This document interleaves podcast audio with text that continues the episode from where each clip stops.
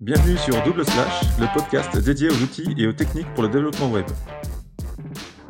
Bonjour à tous et bienvenue sur ce nouvel épisode de Double Slash. Nous sommes en janvier 2021 et c'est l'épisode numéro 19. Alors comme d'habitude, je suis Patrick et nous sommes avec Alex. Salut Alex. Salut à tous. Donc, euh, petit rappel, si vous aimez le podcast Double Slash, euh, bah, laissez-nous une petite note, un commentaire sur Apple Podcast. Euh, ça nous aidera toujours à remonter un petit peu dans le classement, à faire connaître le podcast et évidemment, partagez-le sur les réseaux sociaux. On vous remercie d'avance. Donc, aujourd'hui, nous avons un invité et c'est Franck Taillandier. Donc, salut Franck. Salut Patrick, salut Alex. salut. Franck, on a donc toi, aujourd'hui, on va parler de plusieurs sujets. Euh, on va commencer direct. Tu vas nous, bah, tu vas te présenter en fait et bah voilà. Qu'est-ce que tu fais dans la vie, Franck? Alors, euh, actuellement, je travaille euh, donc chez Forestry, une startup canadienne qui édite, qui fait des outils d'édition pour la Jamstack. Et donc, moi, j'ai un profil plutôt généraliste, UX orienté produit. Ok. Donc pas du tout. toi, t'es pas du tout développeur à la base? Euh, j'ai trop de respect pour les développeurs pour me pour dire que développeur. Me, qualifier de développeur, mais en fait moi mon parcours c'est je viens du front en fait, mais euh, de ce qu'on appelait à l'époque euh, l'intégration web. Okay. je, je, je, je, sais parler aux développeurs, je comprends les développeurs, mais je, je ne développe pas d'application JavaScript par exemple, c'est pas mon métier. D'accord. Donc bah, première partie en fait on va on va parler de Jamstatic .fr. Donc, euh, c'est une communauté que tu as créée, c'est ça? Alors, c'est ça. Euh, on l'a créé euh, à peu près en 2015. alors, si vous voulez un peu l'historique rapidement, donc comme je disais, moi je, bidouille quand même depuis pas mal dans le, depuis pas mal de temps dans le web et donc les sites statiques via via l'organisation des conférences Sudweb qu'on faisait à partir de 2010 avec euh, des sudistes euh, qui en avaient marre d'aller à Paris web chaque année. Euh, on a commencé donc à faire des sites statiques et donc à, à, à travailler avec des workflow Git, etc., etc.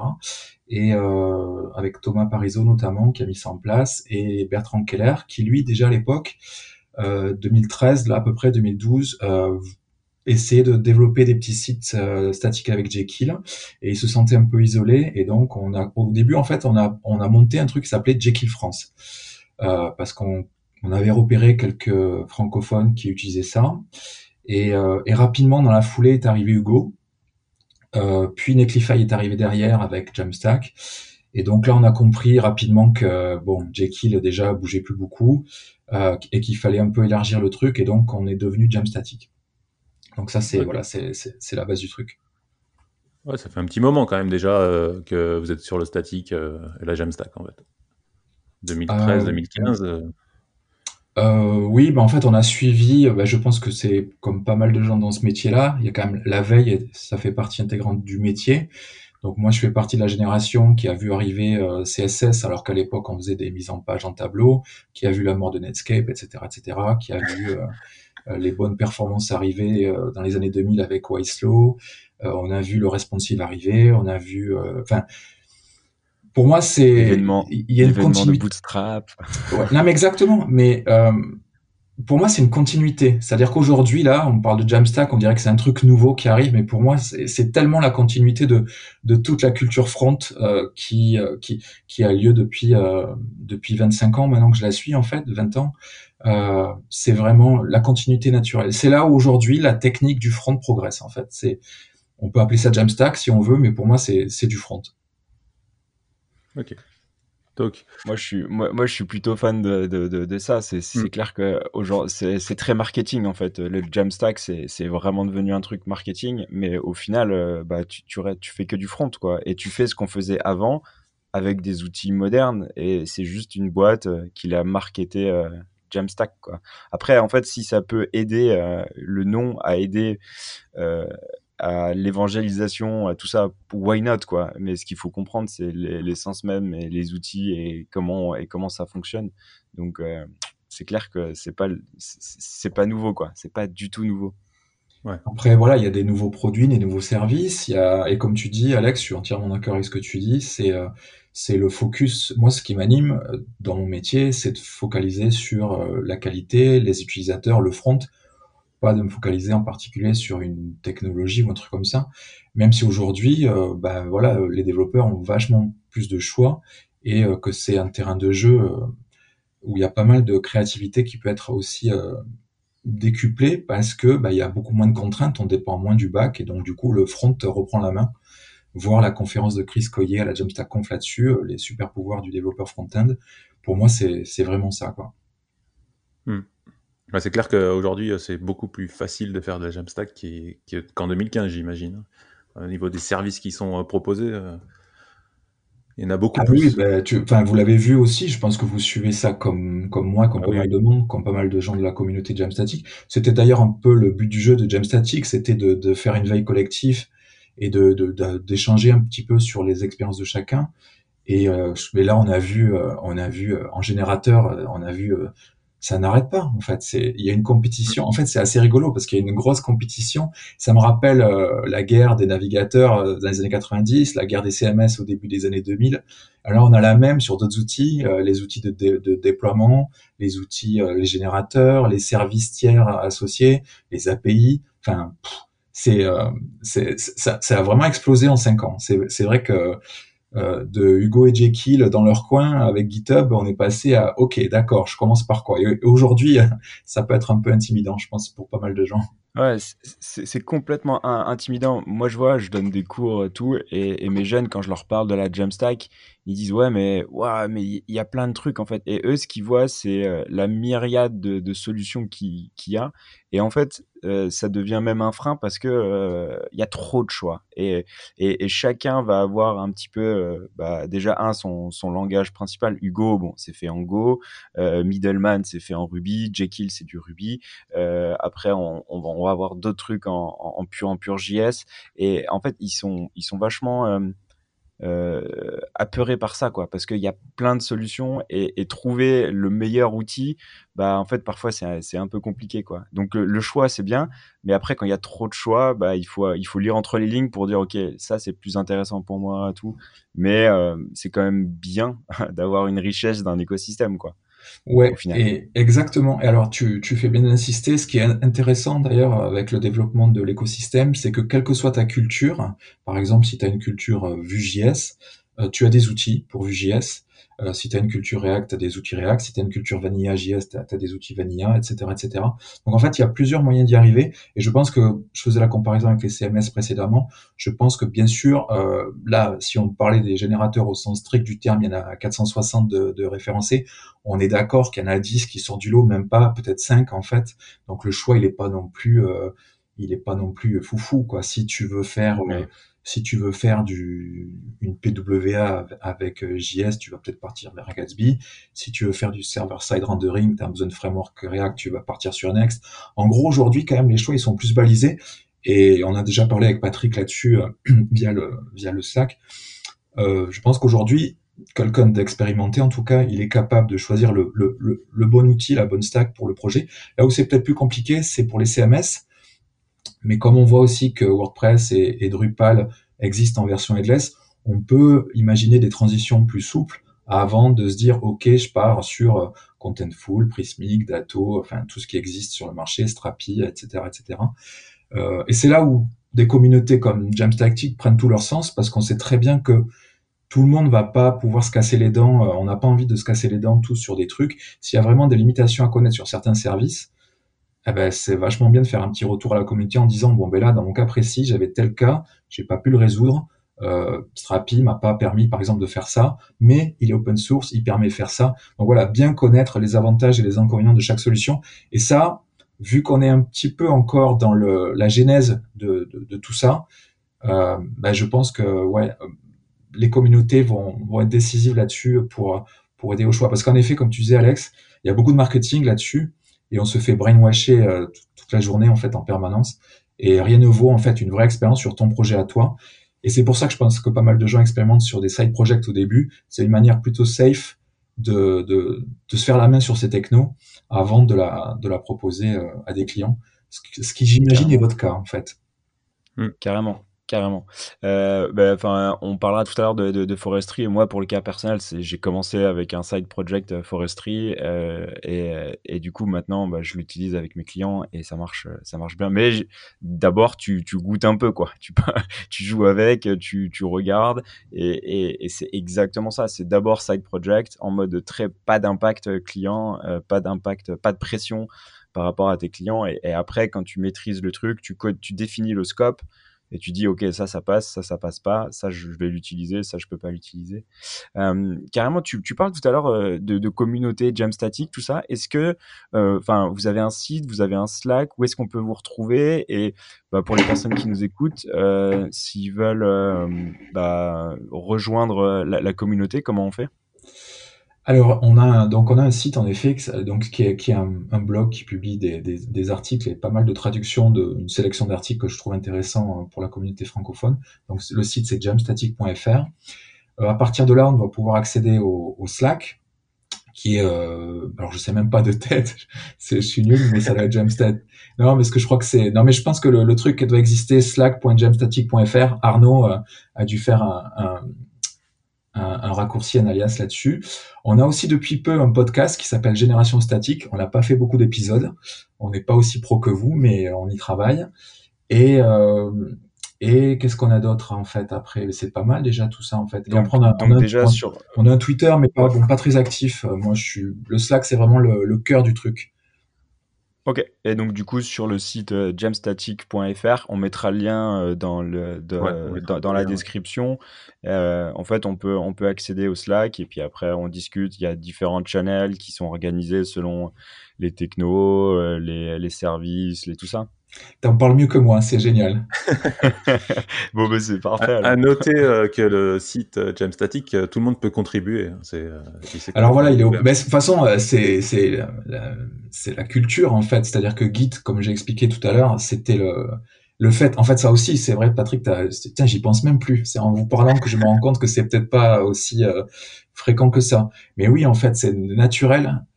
c'est un comportement qui est un réflexe naturel c'est d'avoir un dépôt guide qui est ouvert euh, avec des articles au format Markdown où tout le monde peut corriger des coquilles, etc., etc.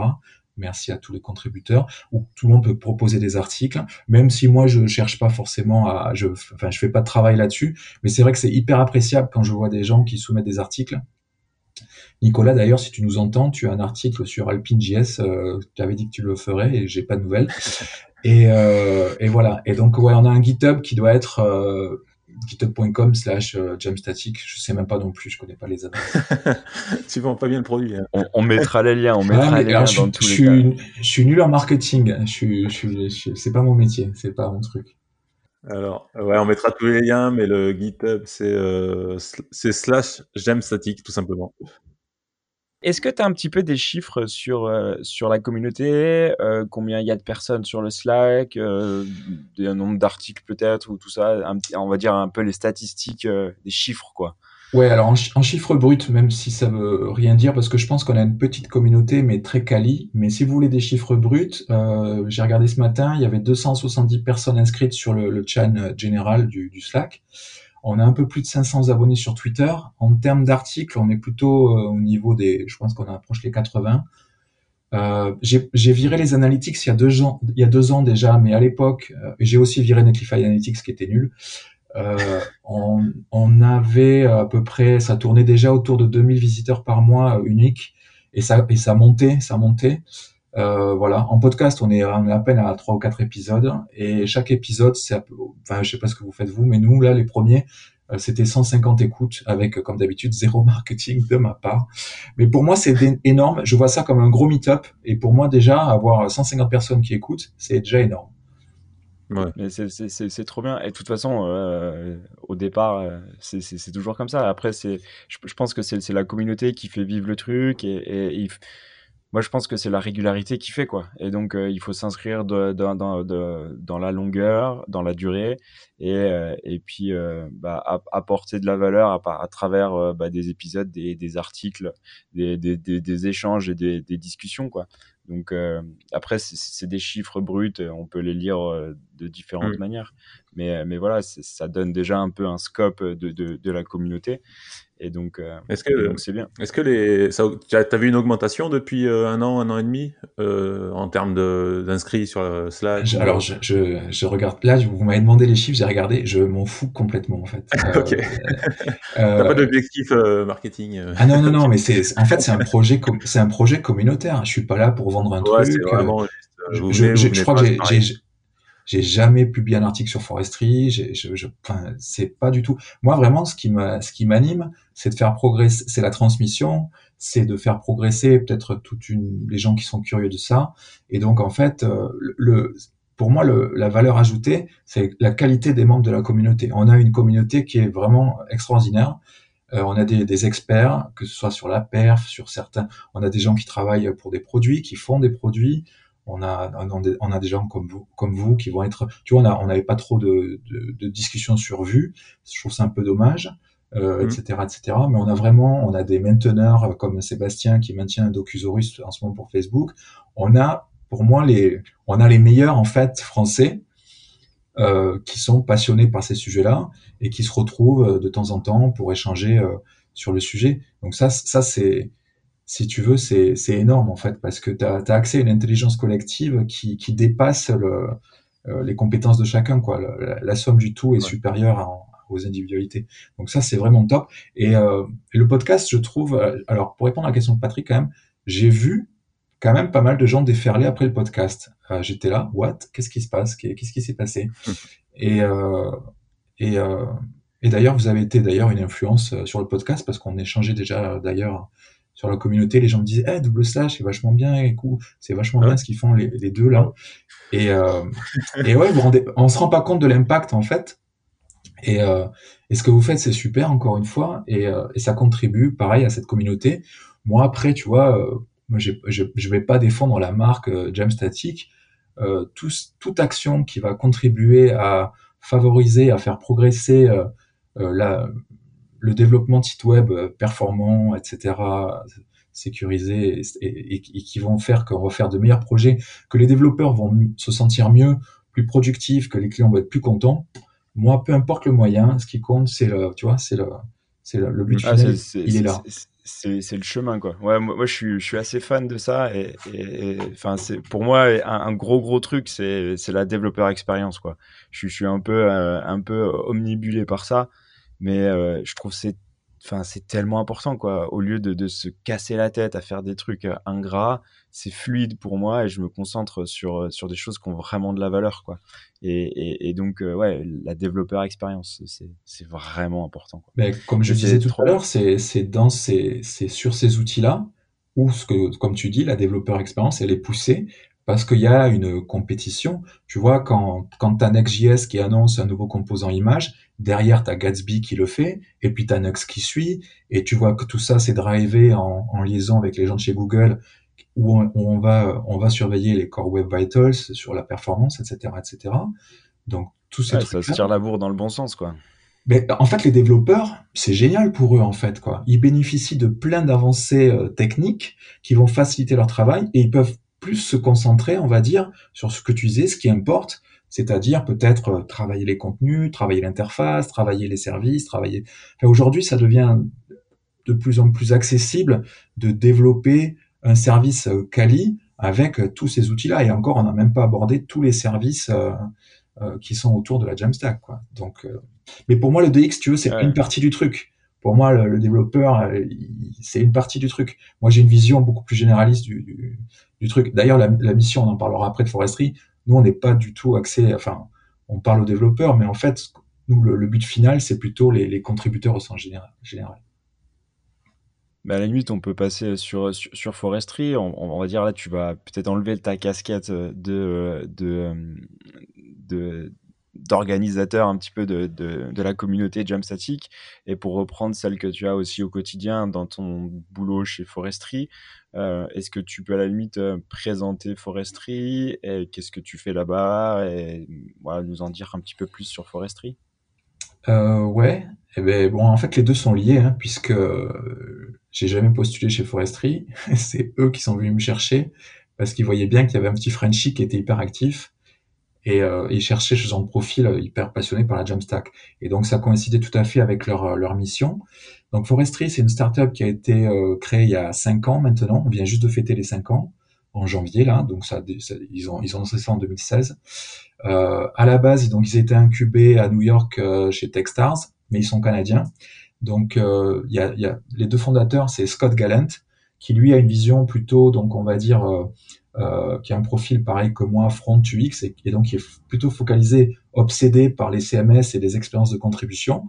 Et Jordan, qui lui, en fait, euh, est, euh, est, le, CTO et, et a la vision technique de comment aujourd'hui, justement, on peut assembler et monter des services à partir de sur ces architectures basées sur Git, parce que on l'a pas dit dans cette émission, mais tout est parti de Jekyll en 2008 avec GitHub et aujourd'hui, si on en est là, c'est grâce à, c'est grâce à Git. Et Git, tu parlais de Developer Experience. Moi, j'ai commencé d'abord par euh, utiliser Git et, avoir la révélation du, du workflow de développement que ça permettait, à savoir de travailler sur une branche, de paralyser le travail, de pouvoir bénéficier de revues de code, etc., etc. Des choses avant qui n'étaient pas des bonnes pratiques et, et, et, qui permettaient de travailler vraiment de manière beaucoup plus euh, détendu, euh, relax et, et professionnel au bout d'un moment.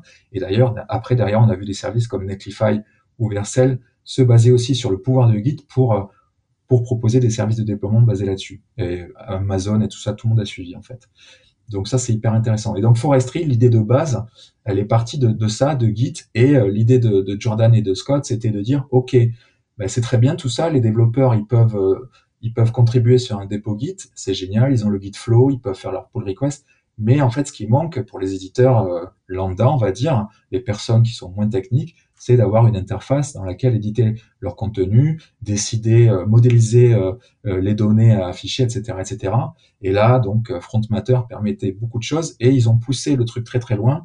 Leur idée de départ, ça a été de dire, OK, on va utiliser Frontmatter pour la modélisation de contenu et on va permettre donc aux développeurs de proposer bah, des structures de données vraiment personnalisées en fonction des projets et là, on s'abstrait de la, de la contrainte qu'on peut avoir dans un CMS où on te dit, tiens, euh, WordPress à la base, c'est fait pour des, euh, c'est fait pour des blogs, tu as des articles, tu te débrouilles avec ça en fait. Tu as des plugins derrière faits par des mecs on sait pas où et tu, tu assembles tout ça et non non, là on part vraiment du besoin on part vraiment des besoins de contenu du client, on modèle les contenus en fonction vraiment du projet, c'est très très souple, c'est très très léger. Et derrière Forestry lui vient rajouter la petite couche qui va permettre donc d'éditer euh, les contenus, de les prévisualiser aussi, c'est hyper important.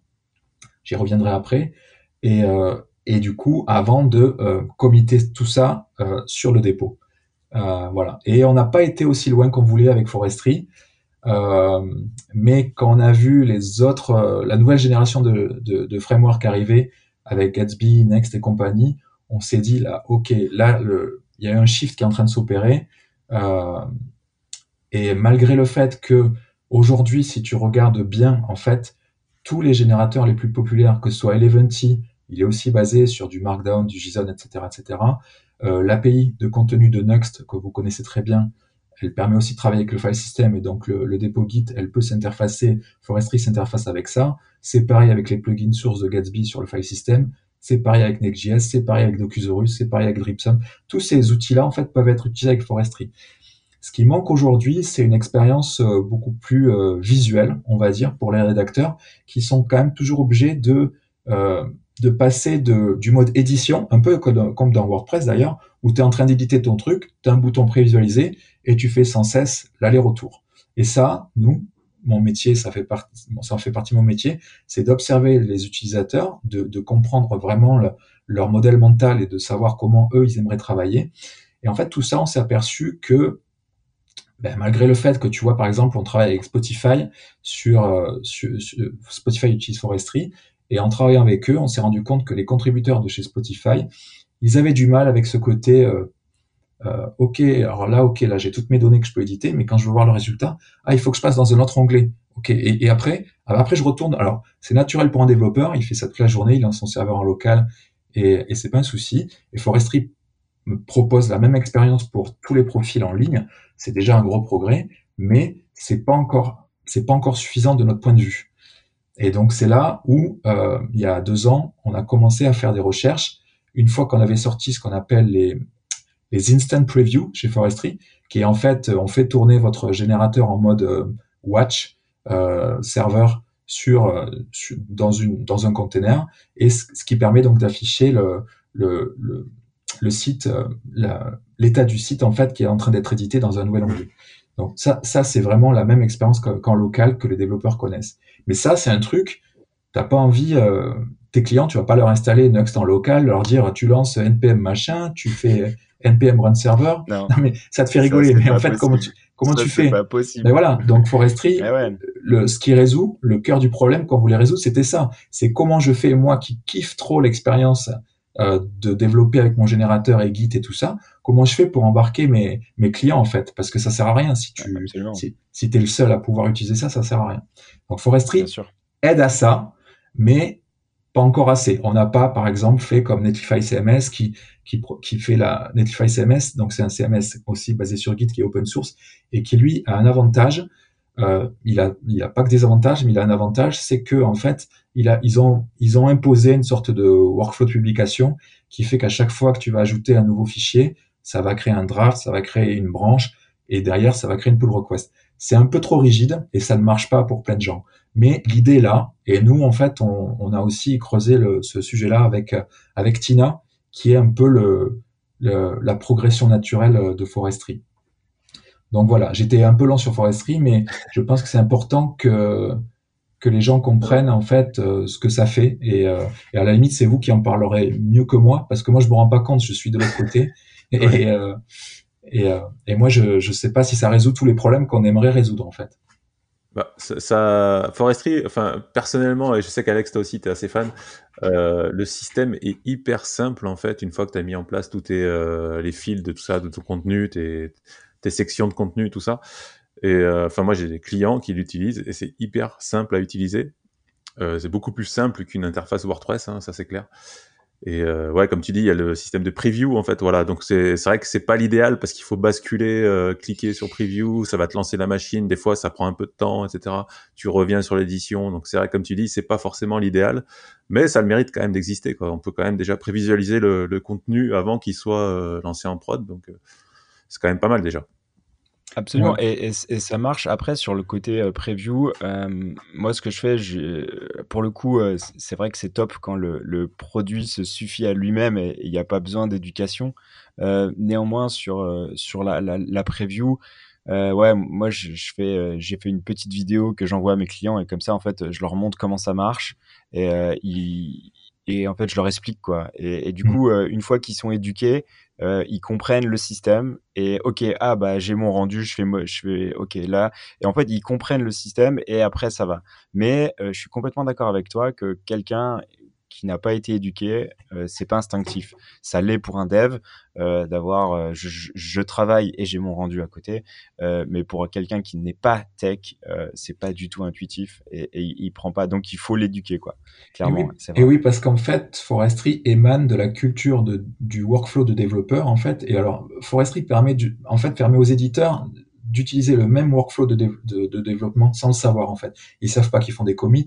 Ils savent pas que derrière, en fait, tu travailles sur une branche dans Forestry. Donc, rien n'empêche le développeur de, de, de- d'avoir une branche CMS ou contenu comme font certains clients pour euh, lui après derrière ouvrir ses pull requests. T'es pas obligé de faire, de travailler en prod sur master et de, et de publier ça. Y a, tu peux avoir diverses stratégies. C'est pas vraiment euh, évident à comprendre parce que c'est pas dans le produit euh, et c'est quelque chose qu'on a plus qu'on veut plus développer avec, avec Tina en fait. Et pareil, euh, ce qui manquait à Forestry, c'était le, le côté open source. En face, en face, on a des gens comme euh, comme euh, on a plein d'outils open source en fait dans cet écosystème Jamstack.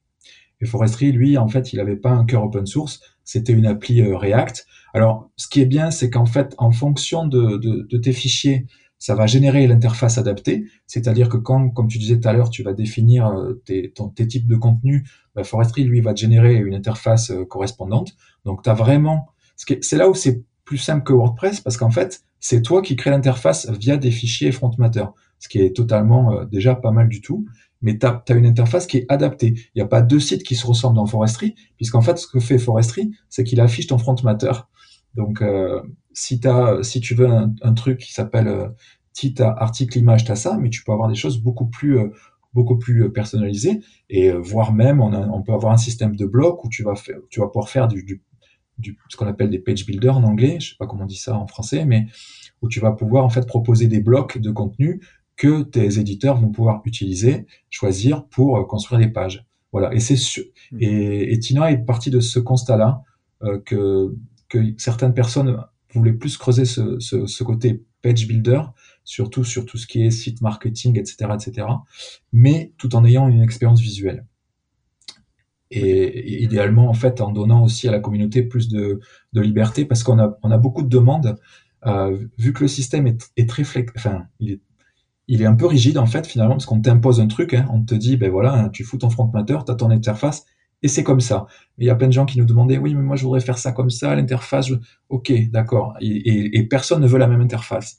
Et donc ce côté personnalisation, on s'est dit au bout d'un moment en fait euh, ce qu'il faut qu'on fasse, c'est qu'on développe euh, une librairie, un toolkit en fait pour que les développeurs puissent euh, construire cette interface à partir de leurs composants. Et c'est là en fait où je reboucle avec euh, Gatsby, Next et, j'espère Next euh, bientôt. Mais en fait, on est parti de React parce qu'au début, on peut pas trop se disperser quand tu fais un produit. Et donc, on s'est dit, OK, comment les, les, gens ils développent des sites en 2020 Et il y a beaucoup de gens qui utilisent euh, ce qu'on appelle du développement par composition.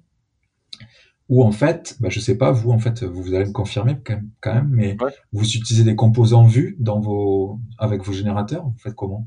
Ouais, tu fais des blocs. Ouais, aujourd'hui, c'est ça, en fait. Tu... Aujourd'hui, quand tu développes un site, que ce soit n'importe quel techno, hein, que ce soit du WordPress ou n'importe, euh, tu pars sur des blocs, en fait, sur des sections euh, complètes, en fait, des blocs avec euh, voilà, du contenu à l'intérieur. Donc, c'est ça, ouais, tu développes complètement des components pour chaque, que tu, tu réutilises. En fait, l'idée, c'est de réutiliser. Et même au, niveau design, maintenant, quand, tu, quand les designers, les web, web designers font des sites, ils font des blocs et puis après, tu assembles tout ça, en fait. C'est totalement... Enfin, euh, Alex, tu confirmes? Ah ouais, ouais, non, mais euh, complet. Après, tu, c'est que des, des, composants que tu vas réutiliser. Et l'idée, c'est de, de rendre tes composants euh, des comportements euh, totalement euh, agnostiques de, du contenu et du design. Par exemple, je te prends un exemple euh, typique, ton, ton carrousel ou je sais pas, des trucs comme ça, des trucs de photos. Bah en fait, tu vas le rendre totalement réutilisable et portable d'un site à l'autre. Et comme ça, tu, tu viens injecter bah, ton, ton, ton, ton design spécifique à ton site et ton contenu spécifique à ton client, évidemment. Par contre, tout le comportement qui est derrière, bah, en fait, le, le, gros œuvre, il est déjà fait et tu as, juste les finitions à faire mmh. pour ton client. Et une fois que tu as développé ta, ta, on va dire, ta, ton, ton tout, ouais, ta, ta, ta boîte à outils avec euh, tous les composants qu'on connaît, euh, de, de, de, en termes de fonctionnalité, bah, en fait, tu, tu gagnes vachement de temps sur, euh, sur la création d'un nouveau site, carrément. Ouais, de toute façon, c'est ça, parce qu'en fait, si tu, enfin, pour parler de d'autres systèmes. Si tu prends Prismic, ils ont, ils ont sorti la slice machine avec des, donc eux ils appellent ça les slices en fait. C'est des voilà des mm. blocs du site. Et si tu vas sur du WordPress avec Gutenberg, tu as les, c'est des blocs aussi, c'est pareil. Donc, euh, enfin voilà, tout fonctionne par bloc aujourd'hui, euh, ça c'est clair. Donc vous êtes ouais, c'est seulement ça. Et, et c'est la même chose dans, dans, dans, des outils plus visuels comme Webflow, Squarespace, qui sont aussi en fait du coup, euh, quand tu, je sais pas si vous avez vu récemment, il y a je sais pas où où j'ai vu passer ces chiffres-là, mais tu avais le, avais le nombre de sites dans le top 10K euh, ou le top 10 000 ou 100 000 des sites euh, web. Tu avais les outils en fait utilisés. Tu voyais qu'en fait, euh, genre Jackie Hugo, tous ces trucs-là, c'était vraiment rikiki. Mais tu avais une grosse part de sites qui étaient faits avec des outils genre Squarespace, Webflow, Wix, etc. Ça, en fait, on a, on a tendance quand on est développeur, qu'on aime son métier, qu'on est un peu un côté artisan, on a tendance à se dire ouais, on s'en fout. En fait, c'est un énorme marché. Et en fait, c'est ce que tu dis, Patrick c'est la même chose, c'est basé sur des blocs. Et, euh, et, nous qui travaillons avec des, des, entreprises euh, plus grosses en fait, comme euh, donc comme Sketch, Mastercard ou, ou, Spotify, chez, chez, chez, chez ces boîtes-là, on a vu aussi depuis cinq ans arriver des design systems. Parce qu'en fait, au bout d'un moment, quand tu as tous ces composants et, et quand tu es un peu à l'échelle, tu vas, tu vas, tu vas devoir. alors toi, soit tu utilises Storybook ou autre chose, mais en général, Storybook est quand même pas mal utilisé chez, chez les développeurs React. Et en fait, il y a un truc là maintenant, c'est qu'il faut passer de, de ce design système de composants, il faut l'intégrer avec le CMS. Et en fait, et c'est là où Tina, en fait, c'était ça l'idée de départ de Tina, c'est de se dire, ok, euh, on fait le constat comme toi, Patrick, euh, ok, il y a des blocs partout partout il y a des blocs, c'est que des blocs. Euh, il y a des design systems, il y a les développeurs qui utilisent des composants. Euh, Aujourd'hui, il n'y a pas d'outil d'édition qui permet de lier tout ça en fait. Et ça, c'est la vision de plus donc de Tina. Et on s'est dit, ok, euh, c'est un gros boulot, on va pas y arriver tout seul. Il faut qu'on fédère une communauté autour de ça. On croit que c'est, on croit toujours que que Git c'est vraiment intéressant. On pourra proposer aussi une API de contenu par dessus, mais en fait, euh, on a besoin de, de, travailler avec les développeurs pour savoir comment on peut en fait euh, passer de, de mes composants comme ça en dur à comment je fais en fait après pour que l'éditeur il puisse éditer ce composant hero où il peut changer l'image, le titre, euh, la description ou le libellé de bouton. Et en fait, Tina, c'est exactement ça que ça se propose de faire. Aujourd'hui, c'est encore early. On va, alors là, je peux le dire aujourd'hui euh, en exclu mondial chez vous. Euh, là, aujourd'hui, on est en, on est en test limité, on est en early access avec des clients. Euh, on travaille justement à recueillir des besoins, améliorer l'expérience euh, d'édition et aussi l'expérience de développement. On essaye de minimiser l'impact que peut avoir le JS qu'on va ajouter en fait en mode édition. On veut pas que ça impacte la prod. Au début, on n'est pas parti là-dessus. On a, d'abord fait make it work, euh, make it better, et puis maintenant il va falloir faire le make it faster. Aujourd'hui, c'est plutôt limité à des outils comme euh, Next.js, mais on, est aussi en, en train de faire des expériences avec d'autres générateurs. Et l'idée, c'est de lancer quelque chose de public euh, où tu pourras donc inviter, parce que là aujourd'hui, Tina, ça marche déjà. Tu as déjà ce qu'on appelle un, un, un, visual, comment ils ont appelé ça euh, euh, Visual authoring, en fait, ils appellent ça, mais en fait, ça veut dire que tu peux, via Tina, quand tu es connecté à un dépôt Git, alors GitHub aujourd'hui, là c'est pareil, c'est très limité en termes de scope, mais c'est à dessein en fait. C'est d'abord, on veut, on veut bien, euh, on veut, on, on, est obligé de se limiter parce qu'on est une petite équipe on veut se focaliser sur vraiment résoudre les bons problèmes et après on pourra faire des, intégrations avec GitLab, avec Bitbucket, avec Nux, avec autre chose.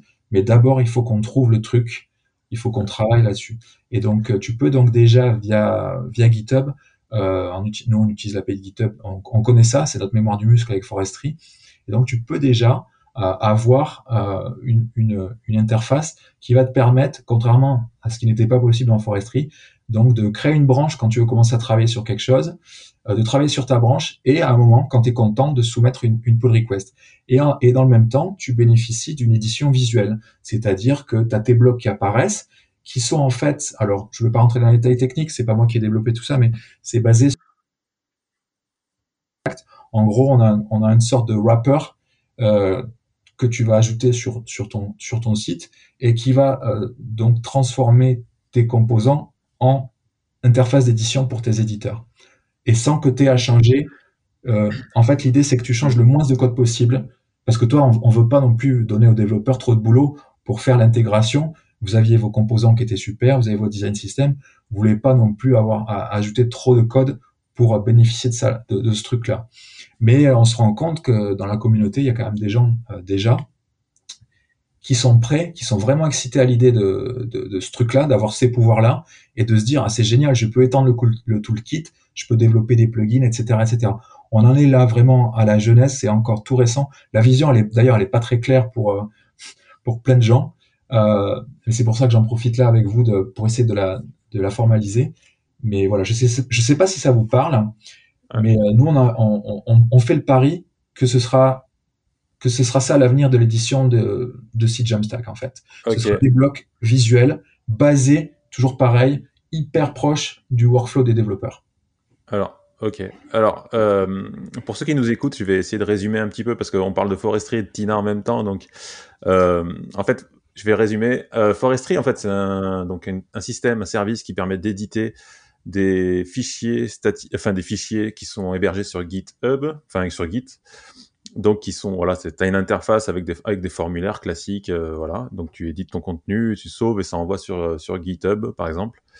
Et Tina, en fait, la grosse différence, donc c'est un système qui se rajoute sur un site et qui te permet d'éditer le contenu directement sur le site. C'est ça, hein? On est d'accord? Alors c'est ça. Euh, c'est ça, ça, peut, ça va évoluer en fait, mais aujourd'hui, c'est ça. C'est-à-dire qu'aujourd'hui, en fait, au lieu, par exemple, quand tu es chez Forestry, tu es sur, euh, es sur notre domaine à nous, tu es sur app.forestry.io, et comme j'expliquais tout à l'heure, en fait, Forestry va générer une interface qui est une interface faite avec React, mais qui va s'adapter à tes contenus. Avec Tina, en fait, euh, Tina, tu l'embarques dans ta code base, en fait. Tu, tu hmm. fais npm install Tina CMS, tu ajoutes ton wrapper sur ton API React, plutôt Next de préférence, parce que Next, euh, depuis la 9.3, ils ont un mode preview qu'on utilise, en fait, et qui te permet de passer du mode donc édition à un mode preview, en fait. Donc, en fait, quand tu cliques sur un, bloc, et donc ça, voilà, aujourd'hui, là où ça marche le mieux, c'est chez Vercel. Ça devrait aussi marcher avec le plugin de, de, de Next chez Netlify. J'ai, j'ai pas testé. Mais en gros, la différence, c'est que ce sera sur ton site à toi, aujourd'hui, que tu pourrais faire tourner Tina avec, aujourd'hui, des, des, des, des, des, limites de jeunesse qui font que l'impact de Tina sur la prod est pas négligeable. Et ça, pour moi, c'est pas recevable parce que on sait très bien que un des arguments en fait, qui fait que les gens adoptent la Jamstack, c'est pour avoir des lighthouse à 100, c'est pas pour avoir un lighthouse à 80 parce que tu es plombé par une lib React que tu as ajouté. Donc on est en train de travailler sur un service euh, comme Forestry, euh, Tina.io, en fait, qui sera une solution cloud qui va te permettre euh, d'avoir cette expérience-là sans impacter ta, ta, ta, prod, en fait. Tout ça, c'est ce que je te dis qui va sortir au, au, au, second semestre. Pardon? Mais euh, Ouais, vas-y. Non, non, en fait, c'était ouais, en fait, c'est l'expérience Tina avec euh, une interface visuelle où tu modifies à la volée et tout, mais euh, tout ce code-là, en fait, il est déporté, il n'est pas sur ton appli, il est déporté dans, dans votre SaaS à vous, quoi. C'est ça? Et, et, alors ça, justement, ça fait partie des arbitrages qu'on doit faire aujourd'hui. En fait, quand tu as un projet Tina, si tu vas regarder un starter ou tu vas regarder le site web de Tina, comment il est fait, puisqu'il marche avec Tina, tu vois que tout le, le code en fait est, tout le code est embarqué parce qu'en fait tu finalement avec Next en fait tu, tu, développes une appli React. En fait Tina ce sont une librairie que tu ajoutes qui fait partie de ton appli qui va ajouter les, les, les possibilités d'édition côté côté client en fait. Mmh, mmh. donc ça aujourd'hui c'est embarqué sur ton sur ton site en fait. Il n'y a pas de donc ton visiteur Ouais, et donc ton visiteur, en fait, il charge aussi Tina, même s'il aujourd'hui, ouais, c'est le, aujourd'hui, c'est le, c'est le, c'est le gros défaut, et c'est ça qu'on doit corriger. Encore une fois, on est obligé d'y aller par étapes. On peut pas tout résoudre à la fois. Bien sûr. Et, Bien euh, sûr. et donc c'est pour ça que je, je dis, c'est jeune. Euh, nous, on l'utilise en production parce que si on fait pas de dogfooding, euh, ça marchera jamais. Et on améliore petit à petit, en fait. Euh, Aujourd'hui, c'est Tina, il est déjà utilisé en fait chez des gens qui c'est plutôt sur des projets internes, des grosses docs, des gros trucs, voire des sites marketing, etc., etc. Mais euh, pour moi, il n'est pas prêt pour une diffusion large euh, euh, en termes de public. Par contre, ce qui va être intéressant, c'est de savoir ce que va pouvoir les c'est les retours de la communauté. On a des retours de plus en plus quali, des gens qui ont des très bonnes idées, que ce soit au niveau de l'interface d'édition, etc., etc. Et notre équipe qui est chargée du cloud, eux, ils doivent aussi résoudre des problèmes parce qu'aujourd'hui avec Tina, si tu utilises que la librairie open source, tu n'as pas, euh, tu peux utiliser déjà donc euh, avec des gens qui ont un compte GitHub, tu pourrais donc tu peux travailler à plusieurs, mais euh, nous ce qu'on veut c'est enlever aussi cette ce prérequis là. Ton client, il n'a pas besoin d'avoir un code GitHub pour contribuer à Tina. tu dois pouvoir en fait contribuer sur un site sans avoir aucun aucun prérequis en fait. Tu dois pouvoir arriver facilement là-dessus et dire tiens Michel, je, je t'invite et, et c'est bon, c'est parti en fait. Donc tous ces trucs là, c'est en cours de dev en fait. C'est un peu du teasing que je fais là, hein. mais en fait, c'est raison, raison. C'est important de communiquer la vision déjà pour avoir des retours. Déjà, peut-être que vous allez me dire, oh mais ça, en fait, j'y crois pas beaucoup, etc., etc. Bah. on est, on, est encore sur des arbitrages là. Moi, j'ai une question, c'est euh, parce que Tina, c'est euh, c'est open source. On est d'accord. Quel est l'intérêt de, Forestry en fait de, travailler là-dessus en fait?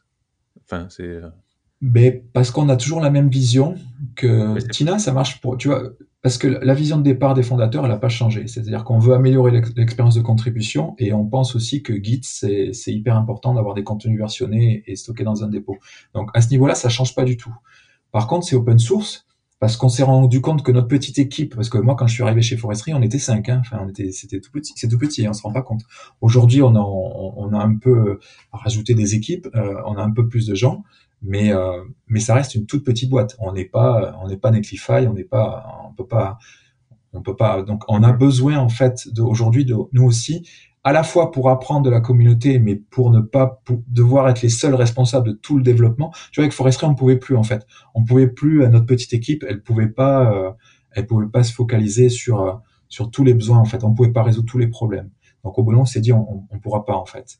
et donc c'est pour ça qu'on a un peu réduit le scope pour nous se focaliser sur le ce qu'on pouvait amener en termes d'amélioration radicale de l'expérience, tout en laissant aux gens en fait la possibilité eux à la marge de, personnaliser euh, l'expérience s'ils le souhaitent.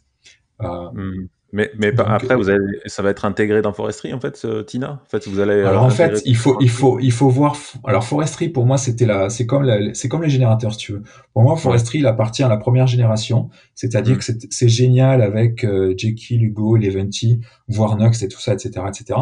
Mais si par exemple tu développes une appli euh, Next.js, euh, Forestry, bon, c'est sympa, mais euh, tu vas peut-être pas pouvoir faire tout ce que tu voudrais avec ou où tu vas pas avoir l'expérience, pareil encore une fois, d'édition que, que tu pourrais avoir euh, mhm. que, que Next que, peut te proposer. D'ailleurs, on le voit de plus en plus là, euh, on a des choses qui sortent. Euh, Stackbit a aussi proposé des choses avec des une édition côté client, un truc. Mhm. Bon, je, en, tout, en étant quand même assez objectif, je trouve pas l'expérience d'édition dingue, mais ça a le mérite d'exister. On est un peu dans la même idée. On sent bien qu'il y a un truc qui arrive là-dessus, et je pense que en fait, Forestry, au bout d'un moment, on aurait été limité. C'est-à-dire que les, deux fondateurs, eux, ils voient cinq ans, quoi. Ils peuvent pas se permettre de voir là, euh, ah ben tiens, aujourd'hui, euh, ça marche avec euh, Hugo, c'est bon, tout va bien. En fait, ils sont obligés aussi de, voir ce que tu disais, Patrick, l'essor, l'importance de tout, ce, de tout ce qui est block-based, en fait, tout ce qui est basé sur des blocs, l'importance de l'écosystème, des composants, etc., etc. Tout ça, c'était pas pris en compte dans Forestry. Donc, faut voir Tina. En fait, Forestry, ce qui va se passer sûrement, c'est que là, on est, on est déjà, en fait, on n'investit pas sur de nouvelles fonctionnalités dans Forestry, on investit dans, la R&D sur Tina en ce moment. Et l'idée, ça va être de, de, proposer un, un, passage en douceur, en fait, des gens de migrer de Forestry à Tina dans quelques années, en fait. Ça va être ça le, le truc. Forestry va petit à petit, en fait, mourir de sa belle mort parce que derrière, on aura mieux à proposer, tout en ayant les mêmes caractéristiques. Ok, donc on aura un forestry euh, où tu auras un compte et tu auras une interface Tina. Euh, enfin, je sais pas comment ça va fonctionner, mais en gros, tu Ouais, voilà. Mais ce sera la même chose en fait. Là, en fait, tu auras une interface. Aujourd'hui, forestry, c'est une interface. Et l'idée, c'est qu'on propose la même chose avec Tina, une interface. Mais direct sur ton site. Ouais, voilà, euh, Ou alors sur sur le cloud. Et ça, en fait, euh, qu'est-ce qui sera sur le sur le cloud? Tu auras sûrement tout ce qui est authentification, connexion, gestion des utilisateurs. Tu auras peut-être du paramétrage de, de, de workflow publication, des choses comme ça, des choses métiers. Et après, tout, tout, toute la partie euh, cliente, la prévue, tout ça, etc.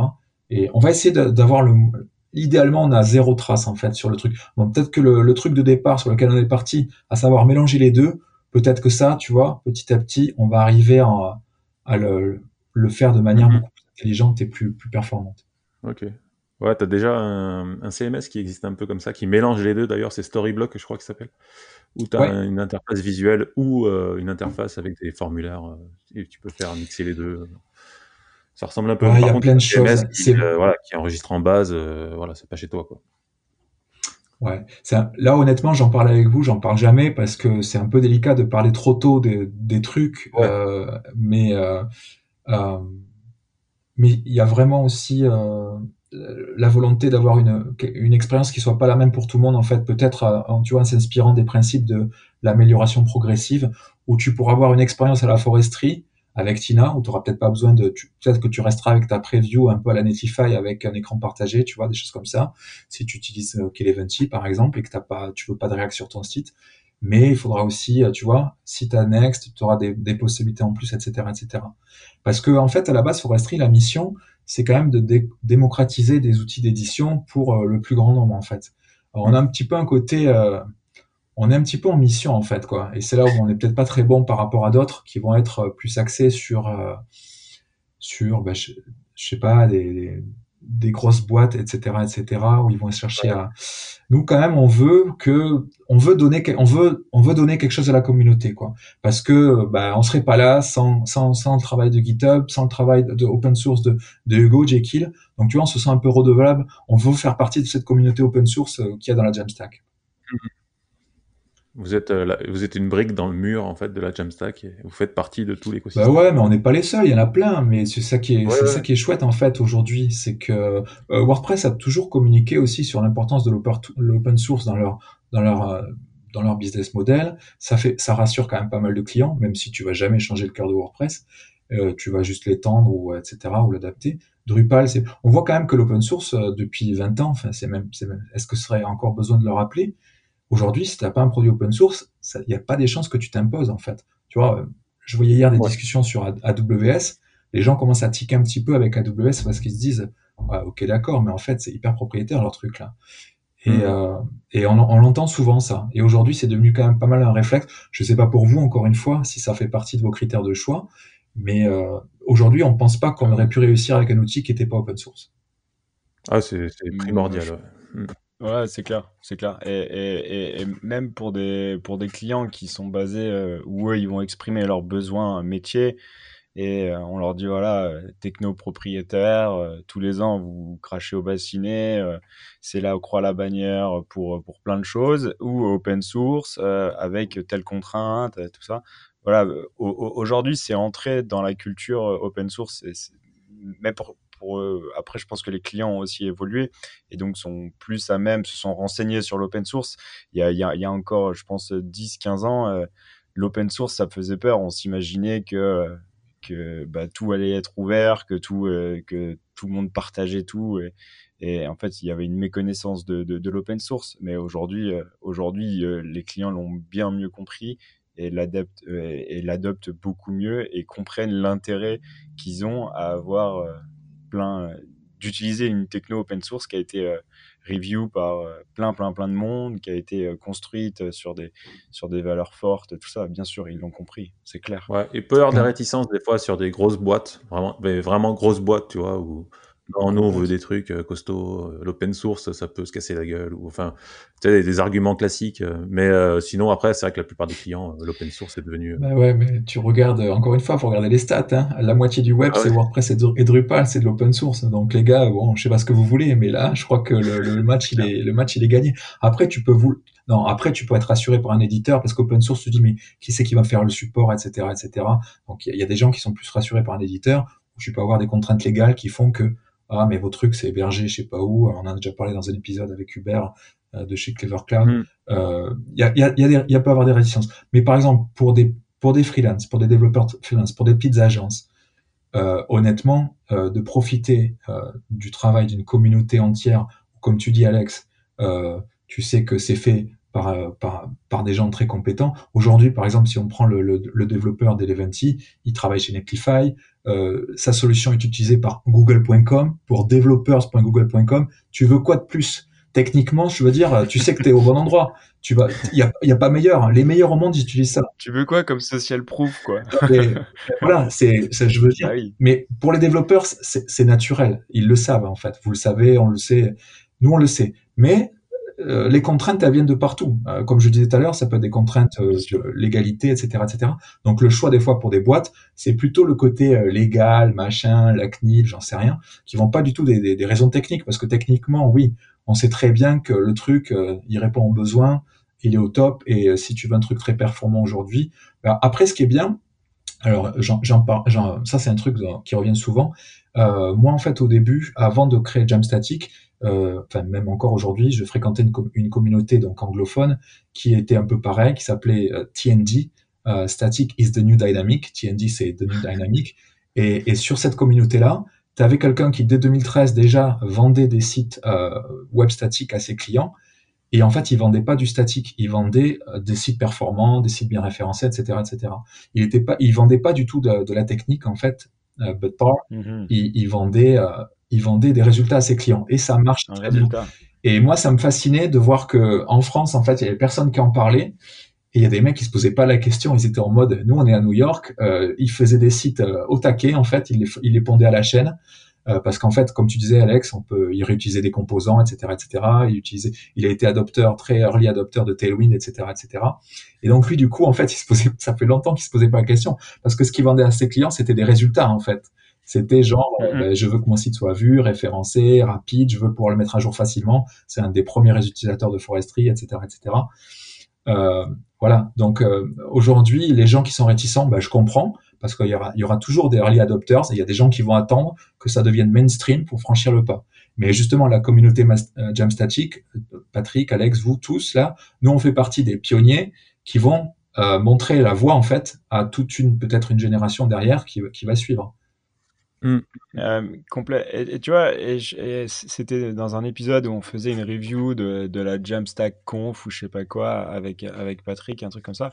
Et en fait, nous, on était hyper déçus en fait. Et on disait, non, mais en fait, il y a rien, c'est juste des nouveaux services. il, ça bouge pas trop, quoi. On était hyper frustrés. Et en fait, on, on se rend compte que la Jamstack, la, la, la, Jamstack et ce concept-là, en fait, et, et, comme tu l'as dit, et on, est encore en genèse.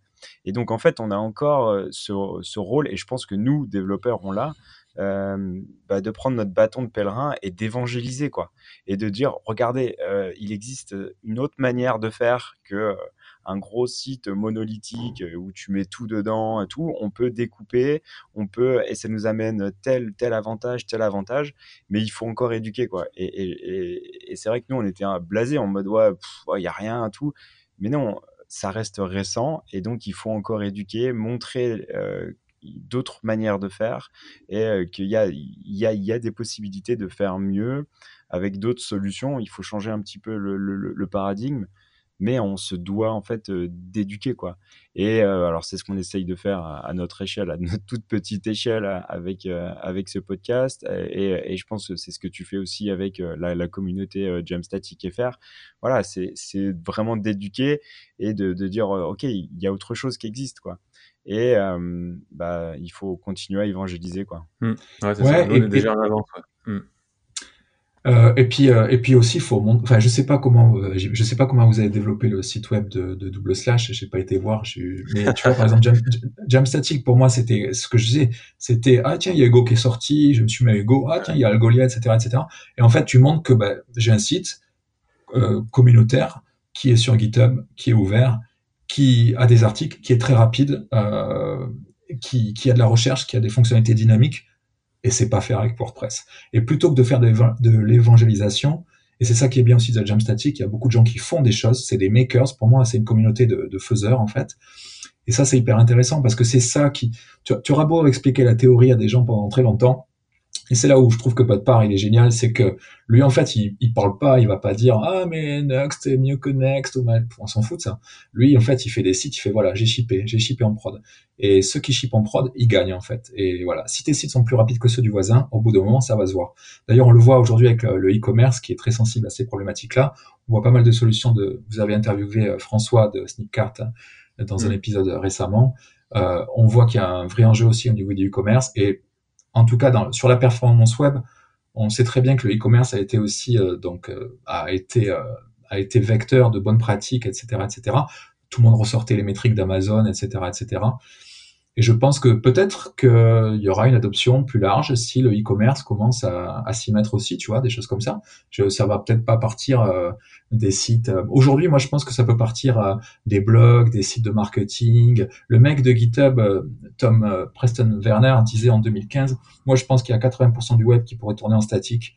Il y a vraiment de, enfin, le, ça sert à rien de, de faire tourner de faire tourner tous ces sites-là en dynamique. La plupart du temps, ils sont pas mis à jour assez fréquemment.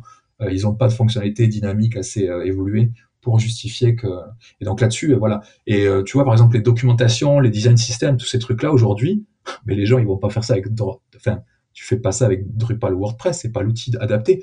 Aujourd'hui ces outils là pour les équipes pour la collaboration etc etc c'est forcément c'est des générateurs. Euh, les sites techniques comme ceux de Google dont on parlait tout à l'heure c'est des générateurs etc etc le site de Netlify il est il est c'est un site de marketing assez riche il euh, y, a, y, a, une app et tout ça, mais tu vois bien que la partie front, elle est, elle est générée avec euh, avec Eleventy avec, et, et, avec du Vue d'ailleurs, et avec des composants, etc., etc. Euh, moi, je pense que les web components vont arriver là-dedans, et tu vas voir que ça va, ça va encore bouger dans les années qui vont venir. Euh, et en tout cas, si tu veux, ouais, si comme, enfin, je pense qu'on on partage un peu la, le même métier, on a la même passion, comme ils disent, je sais plus donc, je sais pas quoi, mais je pense que ouais, tous ces trucs-là, en fait, en tant que développeur web, on est très attentif à tout ce qui est euh, nouvelles techno, etc. Euh, les, outils de build comme Snowpack, ESBuild, euh, Web Component, on est là, on guette, parce qu'on sait très bien les avantages que ça peut avoir dans nos workflows et, dans notre productivité. Et donc, forcément, moins on va passer de temps à se prendre la tête sur ces outils-là, plus on sera efficace et, plus on pourra travailler, plus on sera performant aussi par rapport à, je sais pas, quand tu développes un site pour un client, c'est hyper important en fait de pouvoir réutiliser des composants, d'avoir un workflow de dev qui est hyper, comme tu disais Alex, hyper productif, etc., etc., de pouvoir leur fournir des previews euh, de branches où ils peuvent aller valider des contenus. Enfin, ça, tu l'as pas avec WordPress. Il y, a, tellement de trucs aujourd'hui qui font que, que pour moi, c'est il y a un avantage indéniable à utiliser tout ça et pas que du point de vue du développeur. Mais je pense, je pense que les gens complètement. Et, Ouais, vas-y, vas-y. Non, non, mais je, voilà, je pense que je suis un peu lourd là-dessus, mais je pense vraiment. Non, mais tu as, raison, il faut, il faut vraiment insister, insister. Par contre, de l'autre côté, euh, il faut aussi raison garder, c'est pas tomber dans la euh, hype dev-driven, quoi. C'est-à-dire, euh, on, on, prend la nouvelle hype, on prend une nouvelle technologie juste parce qu'elle est nouvelle, euh, et, et, du coup, c'est bien parce que c'est la nouvelle techno, c'est le nouveau hype.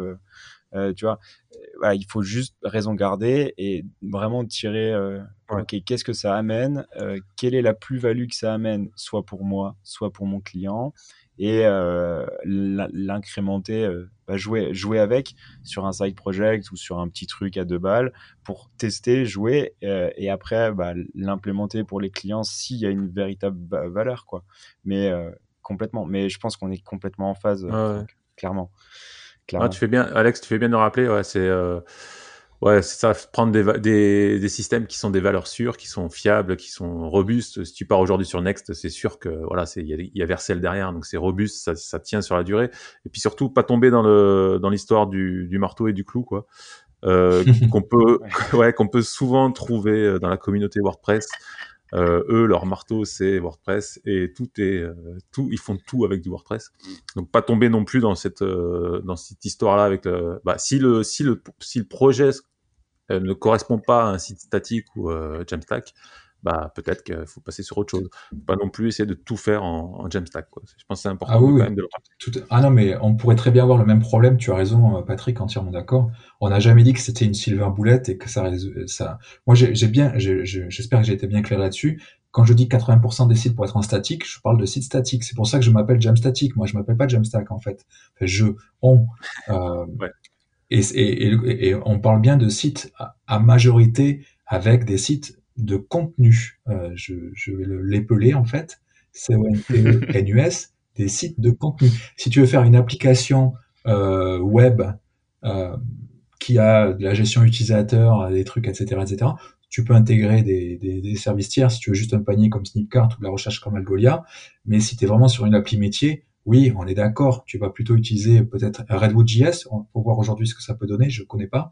Mais euh, oui, on commence à avoir des frameworks un peu serverless, pour utiliser un buzzword, euh, qui apparaissent et qui, qui utilisent quand même les, la même infrastructure avec euh, des fonctions serverless sur, euh, qui sont qui sont exécutées en edge au plus pro de l'utilisateur et aussi donc une partie statique. On, là en ce moment c'est plutôt l'hybride en fait qui est en qui est en, en, train de revenir parce que justement comme tu dis Patrick on voit des, on a vu les limites de la Jamstack et il y a les gens qui veulent pousser plus loin, ils veulent faire des applis avec et donc, tu vois, Next, il euh, commence à un peu se, se dire, ouais, mais nous, en fait, on est Jamstack, mais pas que, en fait. C'est-à-dire que c'est, voilà, nous, on est hybride, euh, tu peux faire des, des fonctions, etc. Euh, Netlify, donc euh, Tom Preston Werner, maintenant, il fait Redwood, qui est pareil, un, un peu le Ruby on Rails de la Jamstack, et donc là, on, on s'interface avec des bases de données. Donc tu vois, elles, elles, reviennent par derrière parce que on voit les avantages pour le front, mais il y a encore besoin de, de temps en temps d'outils pour le back. Et donc, et les outils pour le back en même temps, aujourd'hui, voilà, t'es pas obligé de, de, te limiter à PHP MySQL en 2021. Il y a plein d'autres choses qui existent. Donc cet écosystème-là, comme tu dis Patrick, il est en genèse. Il est intéressant à regarder et je suis d'accord avec toi. Faut pas se jeter sur un projet hyper sensible pour le client euh, et lui faire prendre tous les risques. C'est pour ça que mieux y aller crescendo euh, sur des projets moins, moins risqués euh, et, et, monter en compétence euh, là-dessus. Et surtout, rejoindre la communauté jamstatic.fr pour en discuter et pour en échanger avec des mecs qui connaissent. Non? Je, je vous ai pas, payé. Hein. C'est ça qu'il faut dire? Ah non, non, mais il y a des retours. Bah, enfin, ce que j'apprécie sur le Slack, tout ça, c'est qu'il y a des retours d'expérience sur certains outils, tout ça. Donc les mecs, voilà, ils te disent c'était bien pour ça, c'était pas bien pour ça. Et c'est hyper intéressant en fait euh, pour, pour, voilà pour les retours. Euh, ouais, ouais. Et puis euh, et après, ce qui est dommage, c'est que les conversations se perdent dans un Slack parce que tu sais, t'es limité à 10 000 messages, pas quoi, ça fait 5 ans qu'on existe. Donc il y a beaucoup de choses intéressantes qui ont été perdues. Euh, ces, ces, émissions, et donc je vous remercie encore une fois de, de m'avoir invité parce que ces émissions permettent un peu de, de synthétiser euh, là où on en est un petit peu euh, et de et de et de véhiculer ça hors des, des frontières propriétaires d'un Slack. Euh, euh, ça, ça fait partie de mes petites. Euh, tu vois, je, je veux pas non plus rentrer dans le truc. Je vais faire un Discord public, etc., etc.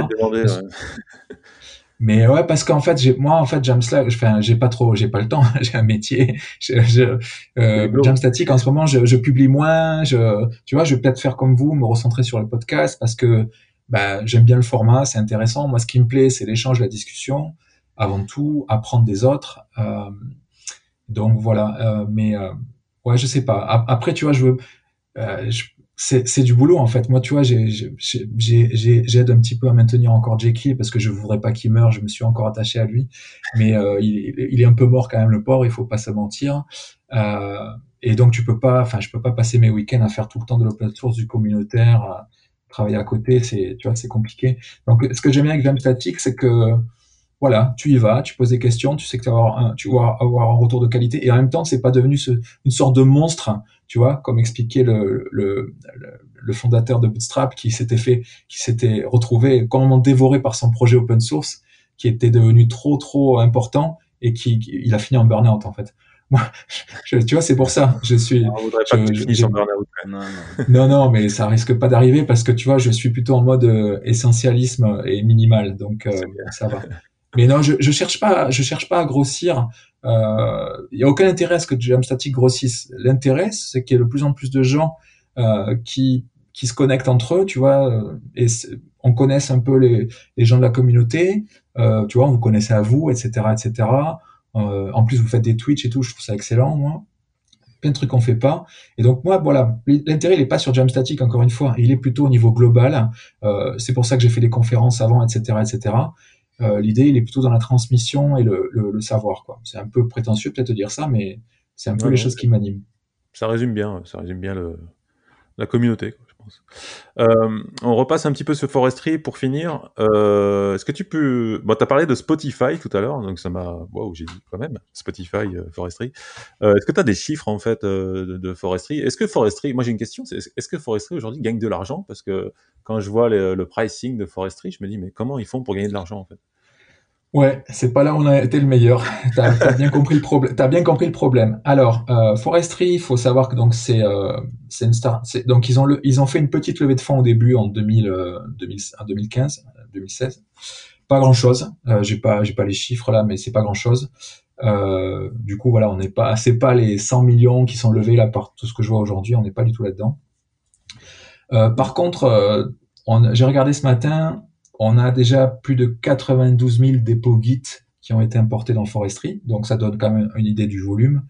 Euh, 65 000 utilisateurs, donc tu vois, c'est euh, et, euh, et, donc certains gros clients, je peux pas tous les nommer. Il y en a qui sont très connus, qui font des ordinateurs que les gens aiment bien. Euh, mais je peux pas, non, je, peux rien dire, je peux pas dire qui c'est. Mais euh, voilà, et c'est plutôt en fait, euh, en général, c'est sur des projets qui sont plutôt internes. Donc Spotify, par exemple, ils gèrent toutes leurs tout le branding, les guidelines, tous, ces trucs-là, en fait, tout leur design system sont gérés, comme je l'expliquais tout à l'heure, avec euh, avec euh, avec des outils comme comme Hugo et, et, Git. Et donc du coup, on met Forestry là-dessus pour les. C'est principalement des designers, des gens qui sont pas.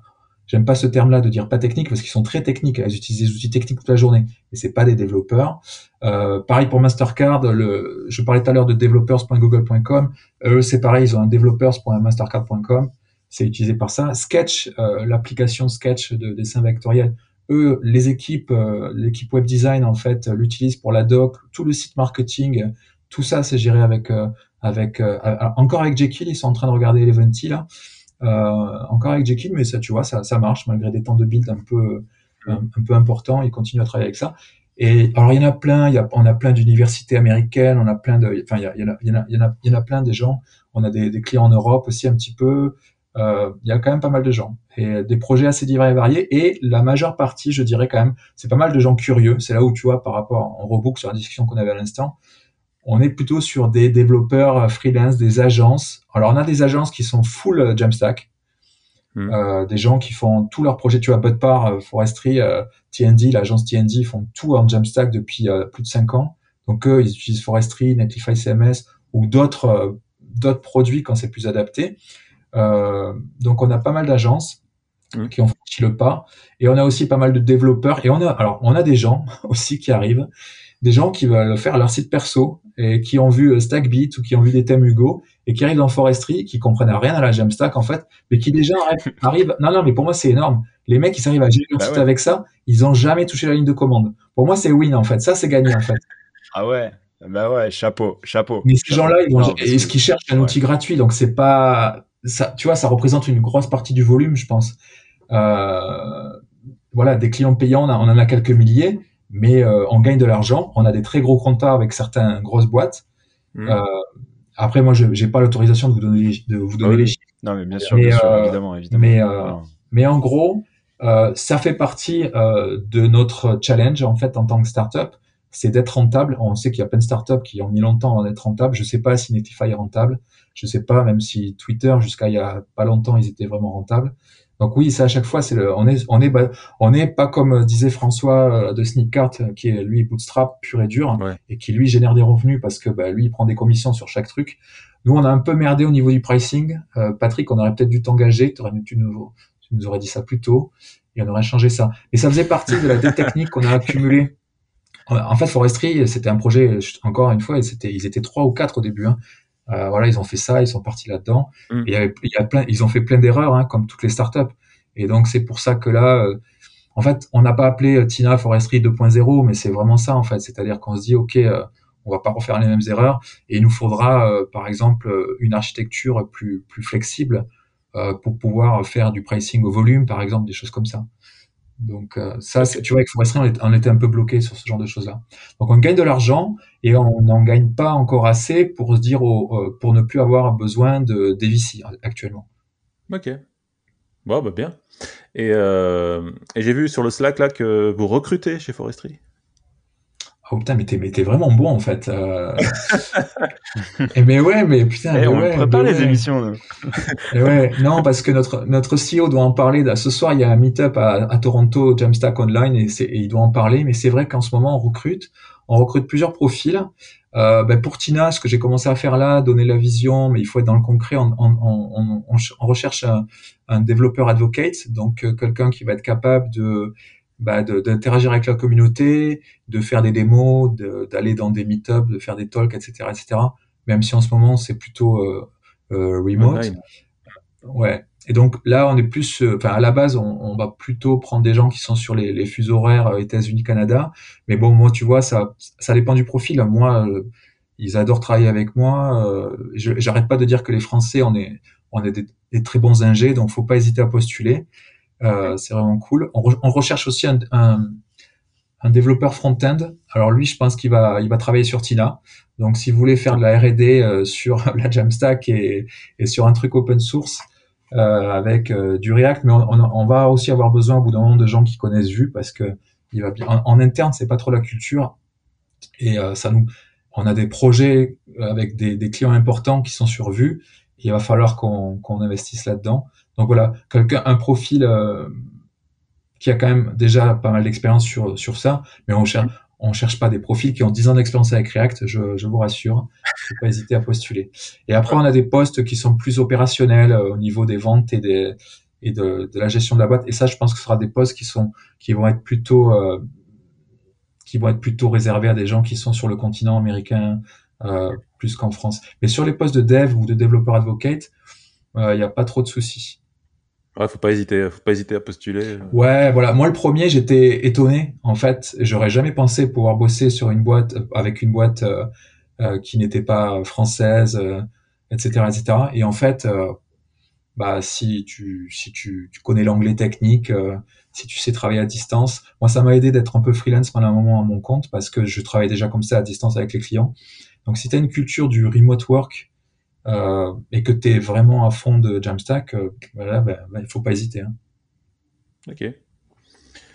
Merci Franck. Et du coup, euh, on, va, on va peut-être terminer l'émission. Euh, où est-ce qu'on peut te retrouver si on a envie de, suivre? Alors, jamstack.fr, mais tu as, un Twitter, tu as quelque chose? Ouais, je suis pas, je suis pas actif sur Twitter. Je crois que mon Twitter, c'est FrankTLDR. Euh, et après, le mieux, ouais, c'est de rejoindre la communauté Jamstack parce que le but, c'est pas de parler avec moi, c'est de parler avec Patrick, avec euh, ah. avec Sébastien, avec euh, avec euh, avec Arnaud, avec tous les gens qui sont sur le Jamstack. Donc ça, c'est ça, c'est vraiment cool. Euh, mais moi après, ouais, je suis toujours ouvert à la discussion. Hein, si vous avez des questions, tout ça. Mais il y a des questions auxquelles les membres de la communauté répondront bien mieux que moi. Donc c'est ça, c'est tout l'intérêt. Ok, super. Un grand merci, euh, Franck, pour ta venue euh, dans Double Slash. Ah, je suis super content. Je suis super content. Merci les gars. C'est vraiment super. merci beaucoup.